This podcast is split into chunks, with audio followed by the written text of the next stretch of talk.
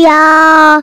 一个相信你的人。欢迎收听电玩店，我是电玩迪恩。本集节目依然没有人夜配，不过没有关系，这非常像极我们录音的一个节奏。那虽然说没有人夜配，不过不代表说我们不能跟大家推荐一些好东西嘛。那大家也都知道说，呃，我在前一个礼拜的时间基本上都关在家里，所以呢，那时候当然自然比较多的一些时间会干嘛呢？就去逛一些，比如说。呃，网拍啦，或是说逛一些就是生活物资所必须要的一些地方哈，例如说全联啊、家乐福之类的一些地方。那我突然发现类似它有一个口味，我觉得还蛮好吃的，就是那个什么东京章鱼烧的样子，它的那个包装就是一个红色的哦。那所以说，如果说假设呃，你可能有些人会误会，就是说，诶，红色包装是不是等于辣啊，等于什么样子的东西的话，那其实不是。我个人觉得还蛮好吃的，就是。它的味道算是甜甜的，然后也不会到非常咸，所以我自己呃应该是这段期间至少吃了两三包应该有。然后这是第一个跟大家推荐的，我觉得在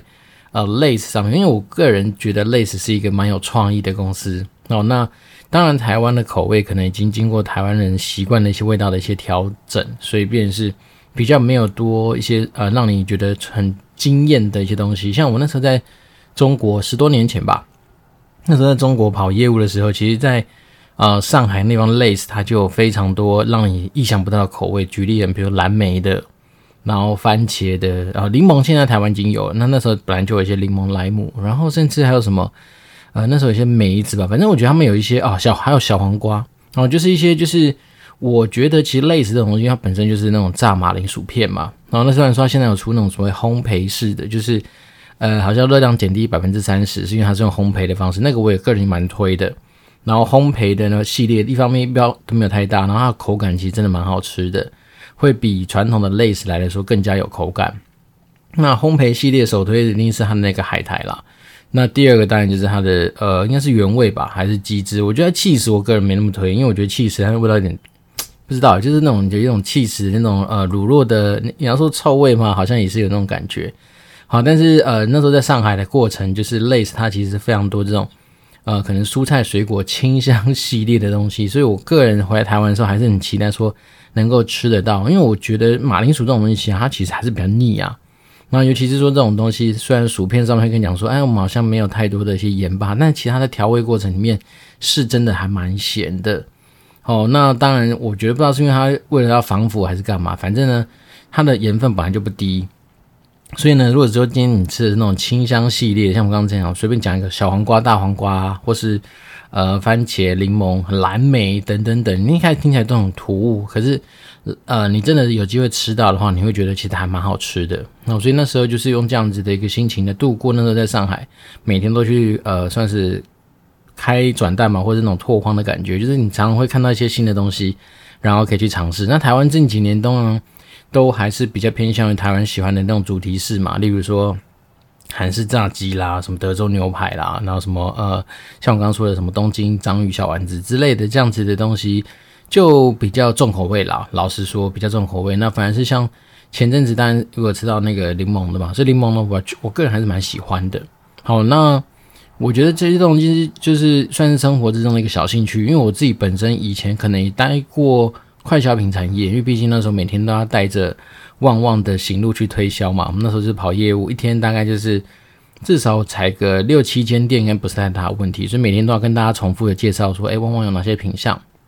那那时候我十多年前在旺旺的时候，旺旺那时候大概就已经有四百多个品项了哦，很难想象，对不对？对，其实基本上你在台湾看到旺旺，永远都是那种什么中元节大拜拜的时候，大家会想到它，或是说。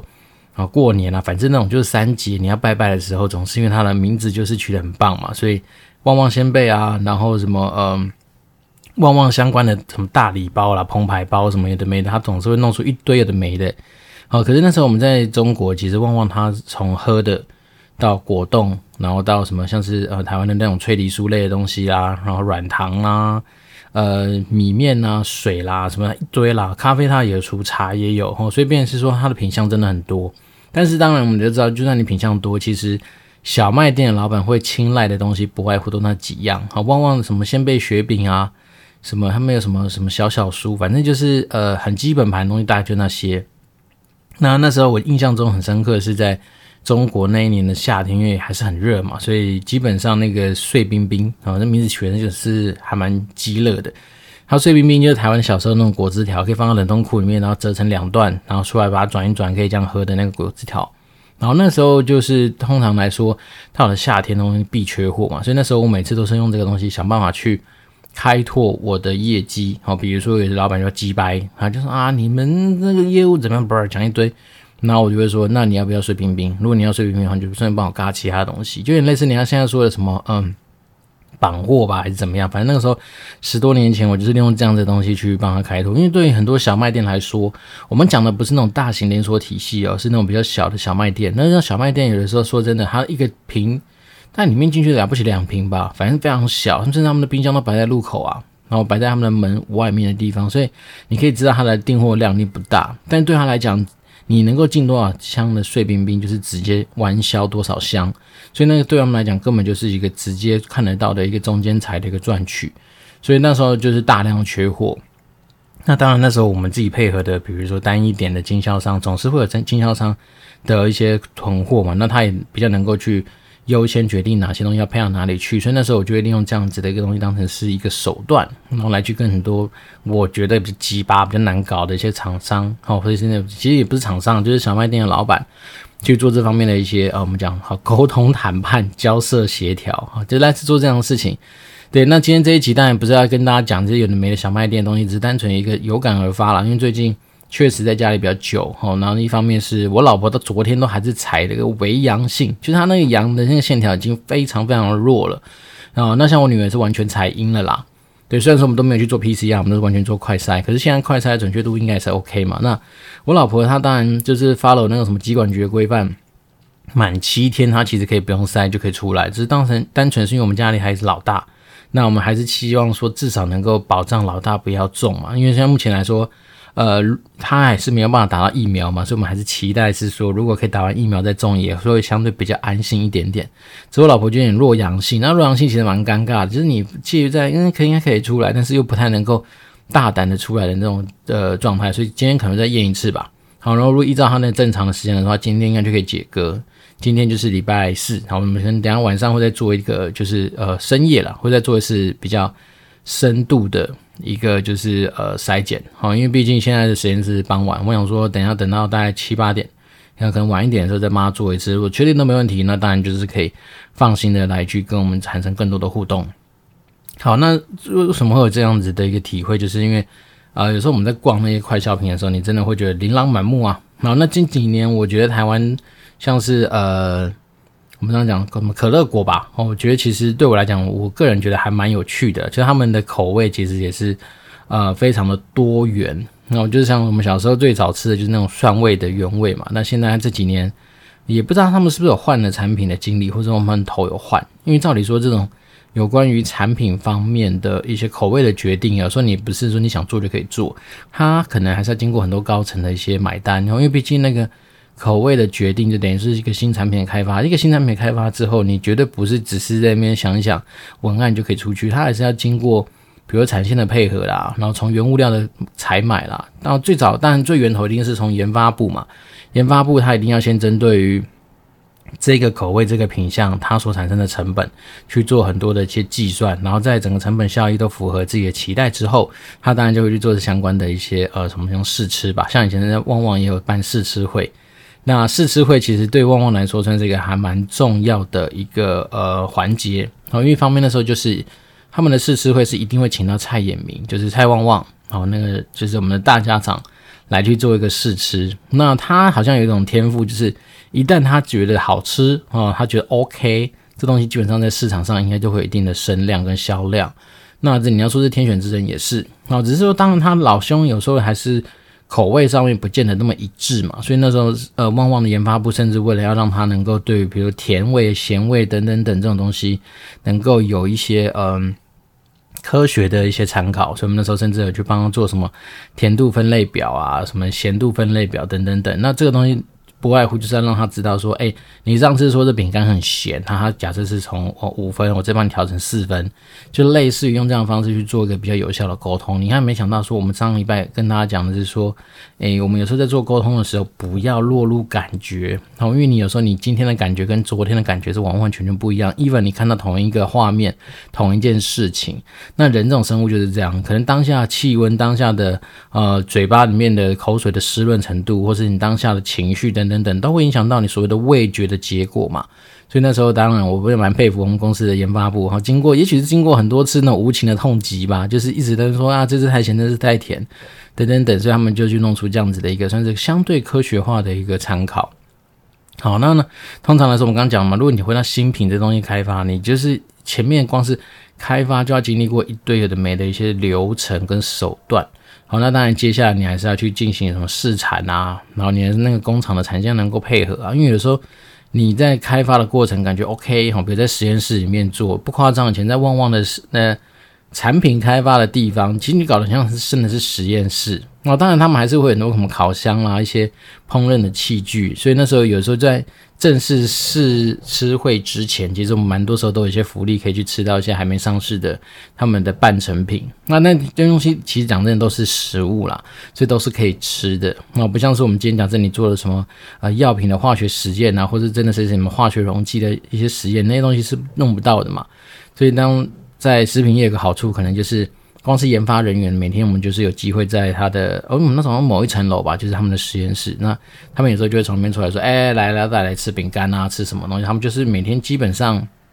都可能会有一些试产或是试研发的东西出来，让我们去尝鲜。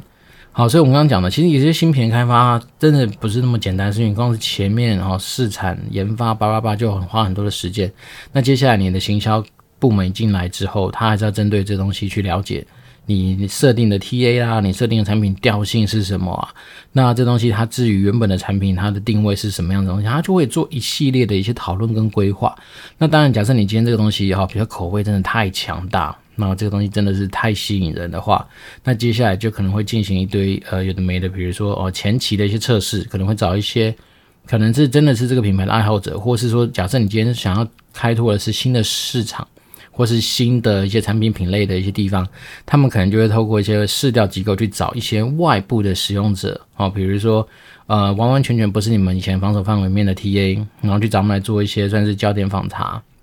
那这东西不止旺旺的有，我忘记旺旺怎么做，但是我知道像有以前游戏橘子啊，或或是呃暴雪，假设有一些新的。一些游戏，不管是要上市哈，比如说游戏局可能代理新的游戏，它可能要上市之前，他可能就会去找一些人来做所谓的 focus group 嘛。那 focus group 可能就会找说，比如说我这次要上的是呃休闲类型的游戏，那我可能就会找比较喜欢休闲类型的玩家，或是已经有玩过休闲类型的玩家。那这东西当然就是有赖呃我们那时候有个市调部，然后饲料部跟就是饲料公司去做相关的讨论。那根据我们的需要，比如说我们是营运单位嘛，我们营运单位就是请你。提供一份好，比如说符合我 TA 的一个调查报告。那调查报告里面不外乎就是要掌握到说他们到底喜不喜欢这个游戏，他们对这游戏的感觉是什么，他们对这游戏哪些地方呃吸引他们，哪些地方不喜欢，或者他们对这游戏什么样的东西。等等，简简单说，就是会有蛮多专门的部门来帮忙我们处理这些事情。那这些东西不外乎就是要能够让我们在做。呃，计划啦，在做一些上市的准备的时候，能够更加的精准跟明确，而不是说完完全全靠自己的感觉。因为有的时候说实在的，当然你说我们做游戏做久啦，那报告看多啦，你大概就知道说，哦，其实休闲类型游戏的玩家不外乎就是喜欢这些东西，大概就是这样子。那比如说哦，射击类型的游戏玩家可能就会是这样子。那比如说喜欢吃呃。这种类型的米国的人，可能就是长那个样子，大概会是你可以猜得出来，但是也不见得每个都是找所谓的 focus group，有的会比较做一些量化式的一些研究，哦，所以量化式研究是可能会是做那种广撒型的呃问卷啊，或是有的单纯就是因为比如说嗯。假设我们今天是针对口味哦，那口味已经都确认之后，我们可能要针对的是行销诉求。那行销诉求上面，可能有时候你会不确定说，你今天到底走的 tone and manner，就是呃，我们讲什么像行销基底或者基调，呃，有没有达到那些消费者的需呃喜好？那我可能就会做很多的，例如说我们 A/B test，好，比如说我会找一群人，然后那样本数可能就相对大，然后让他看，比如说不同的包装或不同的东西。借由可能取得一个一定的一个样本数之后，然后来去增加我们对于这个东西的信心。因为有些说实在的，我去做试产试，就那种小包装的一些呃设计打样等等等，都还不会花很多的钱。那当你今天一次可能开产下去，好，比如说甚至说假设以线上游戏来说，你可能一个呃 banner 已经决定好要用这个去打，你可能已经是花了好几百万甚至上千万去根据这个沟通主轴去做沟通嘛。所以你要去想看看，有些时候，呃，这种行销所谓的行销调研费用，它的花费并不是完完全全没价值。它简简单来说，它可能可以，也许你花个，呃，我们讲比较夸张点，假设你花了一百万做的市场调查，但是你可能后面就可以因此而帮助你是一个三五千万的一个行销 campaign，能够走在相对对的路上。那就算不是相对对的路上，至少你当时候在做这个规划的时候，你是比较有所本的，而不是，呃，当然我们是说这样讲。如果你完全靠你的所谓的野性直觉，那那自然就是一翻两瞪眼嘛。好的话当然拍拍手，不好的话你可能真的只能够呃找个地方躲起来，然后就是想办法写检讨报告。检讨报告大概会是这样。可是呃，这些东西也是发生在你相对有资源的一些单位。那第一个你有资源，你才能够决定要不要往下走嘛，要不要去花这个钱。那当然另外一个你要搭配说，相对于这方面有 sense 的呃行销的主管或行销的人员。因为老实说，很多时候你的案子本身就不够大，哦，甚至你常常接触到案子就是没有到很吸引人的大小，所以便是说，你自然也没有去考虑到说，我要不要花额外这一笔钱去做所谓的什么市场调研或市场的一些呃，怎么讲花费吧？对，但是说实在，回到我们自己以前的经验是，还好运气不错，都是刚好不管透过是新品上市啊，或是那种大型的改版计划，或是有些。真的是老产品已经可能走到另外一个生命周期的呃阶段，所以我们必须要针对它去想一些就是起死回生的做法，所以我们刚好都有一些机会可以参与这样的过程。好，那我们回到最早的原点，就是说你今天的新品要开发出去，你看光是前期的研发、生产的准备，到你的行销、营运的这些规划，其实它都会是很多的一些工，所以也没有想象中的那么简单。那今天这一集其实并没有就是设定什么样明确的主题，单纯就是想说，啊、借由我们自己生活之中的一些案例，来跟大家去延伸一些我们以前自己得到的一些心得。那一方面是想要呼应一下我之前在呃呃，应该上集还上上集吧，不是讲到说我之前有去受访一个算是呃如何做好营运行销的那个 YouTube 影片的内容里面，我就有提到一个。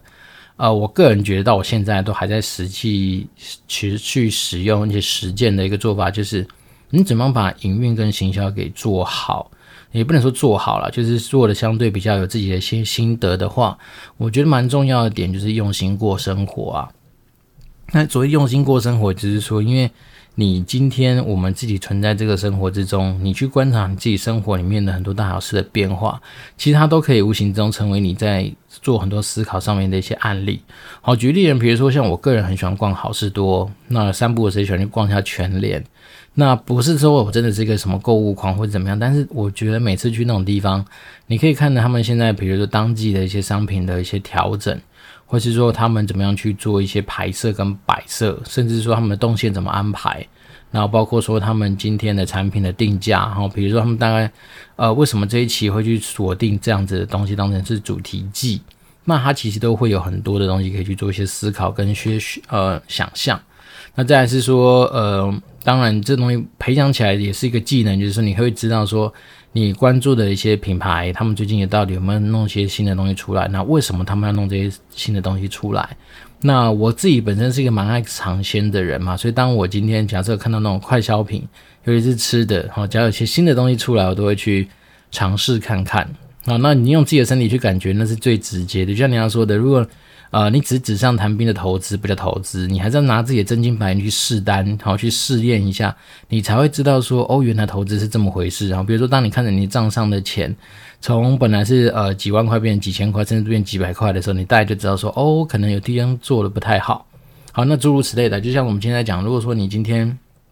就是本身在做。快消品做做行销的人，那当然你走进那种快消品充斥的地方，然后去感受一下现在整个市场上的氛围，比如说哪些东西在打折，哪些东西没有打折，哪些新的品牌出来，哪些品牌已经不见了，那这些东西当然都能够成为你今天做这行销这种东西上面的一个，我觉得嗯蛮低成本而且蛮有效果的一个市场的一个感受。好，因为说实在的，你不可能做行销的人不懂市场。那所谓市场，并不是说你真的去了解什么美国市场、欧洲市场、日本市场。那当然，你那客观的数据，你总是要掌握嘛。好，比如说像我们现在做汽车产业的一些呃相关的一些事务，那你总是要知道说台湾的汽车销量是多少啊，产量是多少啊。那现在世界上比较大的国家是哪些国家？那每一个国家每年汽车产量是多少？这种客观的大数据一定会要懂吧。但除此之外，当然就是所谓的风土民情啊、文化层面的东西，这种东西就有时候很难透过数字，然后透过文字的叙述去感受。那真的说实在，什么用心过生活，有时候用心过生活，根本就是把你这种所谓的文化底蕴的东西，能够把它加注在自己身上，那你就要走出去啊，你就要实际上到你那个地方去看。所以，变成是呃，如果大家真的有兴趣往，比如说什么快消品的行销、快消品的专案经理去走的话，你会发现，他们那些人蛮多时候，除了在办公室里面去规划他们自己的呃一些专案项目之外，蛮多时候他们都会因为，比如说不管是什么试吃会啦、什么促购会啦、什么有的没的一些名目的一些活动，他们都会去到门店或去到一些现场。那不外乎真的就要去现场感受一下。他们有时候常常讲一个名字叫巡店嘛。好，那所谓巡店就是一来是去确认自己的东西，当然是要能够。呃，很清楚的被给表现出来。比如说，你规划就是要去做一个举例人，好，比如说你要做一个地堆，好，比如你就在哪里的，呃，就我们讲比较夸张，好，比如说加乐氏香甜玉米片要弄出一个金字塔，好，就是倒的金字塔，好像倒三角形的，为了营造一些效果，好了，你好不容易规划出来，你总是要知道说你那个店在哪里，哪里要去那边看个。它实际上的样子啊，那如果说比较认真的，可能我专门拍个照、打个卡，透过自己的 Facebook、IG、TikTok 等等等的东西，把它给传出出去嘛。那当然有时候也是要去盯着，比如活动公司是不是有一些呃状况需要你当场去处理等等等。所以变是说，身为一个行销，有时候好玩的地方就在于说，你不见得大部分的时间都坐在办公室。然后如果是跟那种比如说 To C 世界比较有关的。那你可能有时候会办很多的地推活动啊，就是要真的要到外面的世界去走一走。那说实在的，你在办公室的时间就会更少哦。尤其像以前我们有时候参展，好，比如说是台北国际电玩展啊，或者食品展啊，或者什么的没有那些呃大小展览会的话，你当然就比较没有那么多时间坐在办公室，你可能就会到处去晃一晃，去走一走。那这东西其实多少都是跟我们刚刚讲的用心过生活会蛮有关系的。那这种用心过过生活。应该也是说，不要把自己的眼光或是你自己的关注焦点只放在自己的东西上面。有的时候，你就去感受一下，呃，你身边之中的哪些东西的不同嘛。就像是我，我以前跟大家讲说，我很喜欢看电视广告。哦，那其实别说喜欢看，因为我以前很讨厌，真的是我看个电影一直被中断。哦，就是每次没多久就嗯，然后我们现在怎么准备进入一个什么精彩下一阶段，怎样怎样怎样。但是这几年就是自己知道说，好，我们去看那电视广告的时候，你会知道说，诶，现在是哪些厂商可能比较有钱嘛？因为他们一定是比较有钱才能够买得起电视广告啊。那再来是说，看一下电视广告现在的他们的拍摄手法有没有什么不一样啊？或者说，诶，如果说假设我今天有钱的话，我可以干到什么样的程度？好，比如说像汽车广告那种，有的是从那种总部直接花重金去拍的，那种是那种多国语言版，就是它可能只上中文字幕，然后可能配音都是老外的那种东西。那那你就大家就说哦，这可能是很高规格的。那也有小到是说那种可能是短时间之内促销的啊，然后比如说就告诉你说什么六月六号之前啊，什么打五折，或者哪些牌子只是打五折，所以它可能就是单纯去上字卡，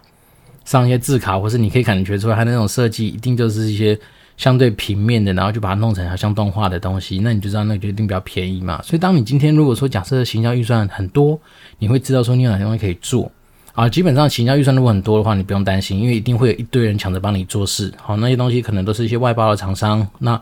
你光是丢出你的案子的预算规模，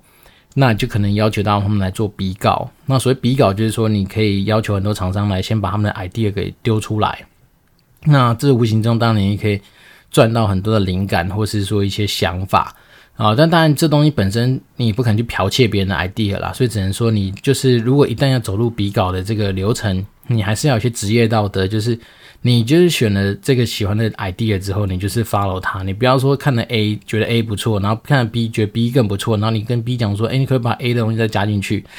Well，这我觉得有时候就还蛮争议的，哦，所以我觉得自己还是那把尺要拿捏得出来。所以就是说，我们刚刚讲，如果你今天行销预算很多，你不用担心；但如果你今天行销预算不够，那这时候反而就是比较吃就是所谓的行销人员，或是你可能是行销主管，你能够做的一些手法。那我们刚刚讲，其实很多时候那种呃破口啦，或是那种所谓的字卡式的那种电视广告也不是不行啊。甚至我觉得以前一直跟大家讲啊，我有些就是我觉得这段是可能异想天开或怎么样。我一直觉得说，其实现在很多人看电视，他眼睛不见得会盯着电视啊。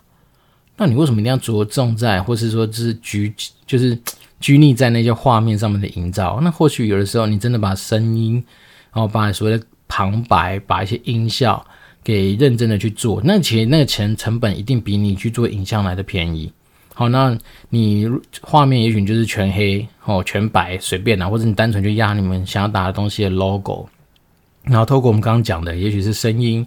的铺陈，或是音效的一些营造等等等，来让大家在那个当下听到，哎呦，啊、哦、有印象。因为我自己这几年观察我自己看电视的行为，可能是我自己啦。哦，我可能有时候到了广告的时候，我大概都先听为主。那因为那时候我可能眼睛就会移到我的手机上面，或是我在看的电子书上面。那反而我是用听的去感觉到说，诶，这一个广告是在干嘛？那这广告如果吸引我，才会看嘛。所以变成是说我反倒觉得，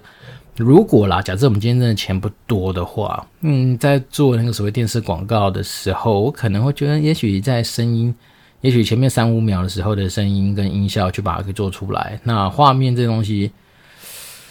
不知道哎、我以前自己拍过几支电视广告之后，我发现啊，画面这件事情好像应应该可能也不会是我未来想要着重的重点哈。反正我可能就是比较怪啦，因为甚至我之前去哦，我这样面试什么 Garena 的时候吧，那时候我还甚至直接那边在面试过程面，我就直接说我个人没有很爱说一定要拍电视广告这件事情，尤其是对游戏这件事情啊。原因是因为这几年我自己观察下来，不管是手游啦、呃端游啦，假设你不真的。不走那个电视广告，其实你还是很多的媒体可以选择。然后，尤其是现在，呃，我相信更多的玩家，他们搞不好根本家里就没有电视啊。那所以反而是你把一样的预算拿去买，呃，也许 YouTube，也许社交平台，然后甚至是请一些那一个圈子里面比较有名的人，因为台湾的玩家有个特性，就是他们的圈子也没有到。很分散，好，也许我今天喜欢玩射击类型的游戏的玩家，那可能他也会去看射击类型相关的一些电竞的比赛，或者是去追踪一些相关的教学的名人等等等，所以他还是有他的一些不一样的一些特性在。那当然，对于没有拍过电视广告的很多人来说，当然会觉得说，哦，如果能够在我的生涯之中有几部电视广告的一些呃案例，那这当然会是一个选，就是算是一个战功啦。所以，那当然那时候我在整个面试的过程里面，我就是直话哦，是直白的，就是说我自己的想象。所以那时候我明白表达是说，如果说今天有个新品，那甚至是呃，也许它是手游好的，那我可能会想要去玩一些。非电视以外的做法，当然，如果说他的预算真是爆干多，就是我其他我想玩的东西都已经玩完了，那还有很多预算，那当然是丢电视，那没什么好说的啊，因为电视其实再怎么样，它就是有个 GRP 会买给你嘛，哦，就是所谓 GRP 就是那个什么，嗯，靠腰，我突然忘记它名称哈，反正 GRP 就是一个他们在评估电视的一个播放频率跟播放成效的一个指标啦。好，所以有时候他们说什么两百 GRP、三百 GRP、四百 GRP，你就把它想象这个数字越高，它就越贵啦。对啊，就是你等于说你买四百 GRP，你可能花的钱就不就比较多，因为它可能会透过播放的频率变比较多、比较多次，好，或者是说他们也许会有一些做法，总之可以让你达到它你需要的播放量，这个会是这样子的一个操作。好，那今天讲的比较多啊，都是有关于这些。行销面的一些呃灵感上面得到的一些想法的闲聊，那这不外乎都是来自于因为最近开始吃到一些好吃的类似的一些东西，就觉得蛮开心的。因为我本身就是个爱吃零嘴的人嘛，那零嘴各式各样零嘴应该都喜欢，但是应该是薯片居多啦。因为我对于糖果这件事情的喜好程度反而没有到非常高。像像我小孩，像我自己的小孩就很喜欢吃棒棒糖，那我对棒棒糖就小时候很爱吃吧，现在长大。很难哦，但是呃，就是薯片这件事情，就是那种不管是任何任何的那种，只要是那种呃卖那种单气包的这种东西，我都会兴趣蛮高的。对，甚至有些怪口味，我也蛮敢尝试的。所以这件事情就是还蛮有趣的。那这不外乎都是想跟大家分享，是说我们就是用这样的精神，好，透过自己的生活之中去感受一些市场上面的不同。那从这些东西，因为别人都花钱做出来这些东西，其实就是我们最好的。模仿啊、参考，或是说取得灵感的一些来源啊。对，那这东西你说在土 B 的世界能不能用？其实土 B 的人下了班，他还是土 C 世界的人啊，对不对？所以其实我们有时候大脑真的没有这么二分啦，就是说我们一定是土 B 只能做土 B 的事情土 C 只能做土 C 的事情，没有。其实在我心中，我觉得你要成为一个呃，就是相对比较有一些想法的行销人好了，或是像我们是做营运行销。啊，anyway，反正我们就是个打工仔好了，或是什么高呃专业经理人，那其实你就要让自己的心胸，或是你自己的一些呃思维，可以比较开源一点点。那因为说实在的，你接触东西越多，那当你今天需要用到的时候，把它给凑凑凑起来，那当然它的结果就会比较不一样。所以这是我自己一些小小的心得啦，哈。那方面自己也是持续被关在家里啊。虽然说我女儿采阴了，所以我昨天下午，哦，利用就是我老婆真的是会议忙到不行的时候，那刚好我有一些会议的空档，我就来帮她照顾女儿，也不是帮她照顾了，这样讲很坏，就帮忙照顾女儿，然后就跟女儿玩了一下。那其实还蛮想她的，因为已经分开一个多礼拜嘛。那再把她抓起来的时候，发现，哎呦，她居然会讲爸爸。那其实还蛮感动的。那当然是因为方面是，可能爸爸对他来讲，他现在的“叭叭叭叭叭”的那个发音会比较好发吧。所以刚好这两天的大新闻对我自己而言，就是诶，他居然会讲“爸爸”，哎，我觉得还蛮好玩的。虽然说这个在我自己大儿子身上已经有经历过了，然后只是说在那个女儿身上哈，一个女孩子讲出来这种话，其实还是蛮有趣的。而且女儿可能是分分开一阵子吧，所以昨天在跟女儿玩的过程里面，她就一直在你身上面啊、晃来晃去，也不是晃来晃去，就在你身上可能会。就比较靠近你啊，那边撒奶什么，然后我觉得，嗯，这种感觉还蛮有趣的啊、说实在的，那虽然说我还是觉得他始终就是目前还是一个很难沟通或是很难有一些互动的一个生物啊、不过很多人都说什么，呃，爸爸就是什么类似会被女儿吃死死之类的。我目前还好啦，因为他对我来讲，真的就是一个生物小生物吧，大概是这样。好，那么今天这一集。还是一样没有新的听众留言啦，那不过没有关系，这非常像极我们日常录音的节奏，可能跟我们开场一样。那只是说，如果说假设今天我们听众，不管是你从行销老师居，或是从其他可能跟呃我们在讲的是你要往你的百万年薪路上面迈进的人啊、有有缘认识的话，那当然我们觉得可以很多可以去持续讨论的地方。那我们今天不是只是。讲行销啦，其实有时候说在职业的方面啊，在职场上面很多东西的道理，其实都有它类似的地方。好，那当然最近嗯，只期待说一切平安。那其他东西当然哦，端午节快到了，明天就是端午节，那就先在那边祝福大家端午节快乐。对，那该吃粽子的时候用力吃吧，因为我觉得这个东西其实真的很好吃。那我没有去站北北部粽或南部粽哪一个好吃，因为我个人是。呃，协议里面是虽然就住在北部嘛，但是我妈妈是嘉义人，所以从小我们基本上就是北部、南部粽都吃啊。那我个人都都喜欢哦，所以你不要去跟我战。我唯一比较不喜欢吃的是碱粽，好、哦，因为我觉得那碱粽有的时候以前小时候可能吃到很难吃的，所以那时候觉得很恐怖，就是整个碱味整个充斥你的嘴巴，好像你在吃个化学药品以外。那其他的东西，目前来说，我觉得北部粽、南部粽我都爱。那我们里面不管包红豆、包花生。包什么呃佛跳墙，包一些什么海陆想宴什么，我全都吃哦。对，那减重的话，今年再挑战看看吧。如果说我呃可能味觉比较强健的话，搞不好有办法顺利的撑过去。要不然以前真的到现在，嗯，吃过几次减重。也还是需要一点时间。好了，那今天真的要祝福大家啊、端午节快乐。那我们就什么样问题的话，持续空中交流，我们就持续保持联络喽。我这边是电玩店，我是店长迪恩，我们持续保持联络，拜拜。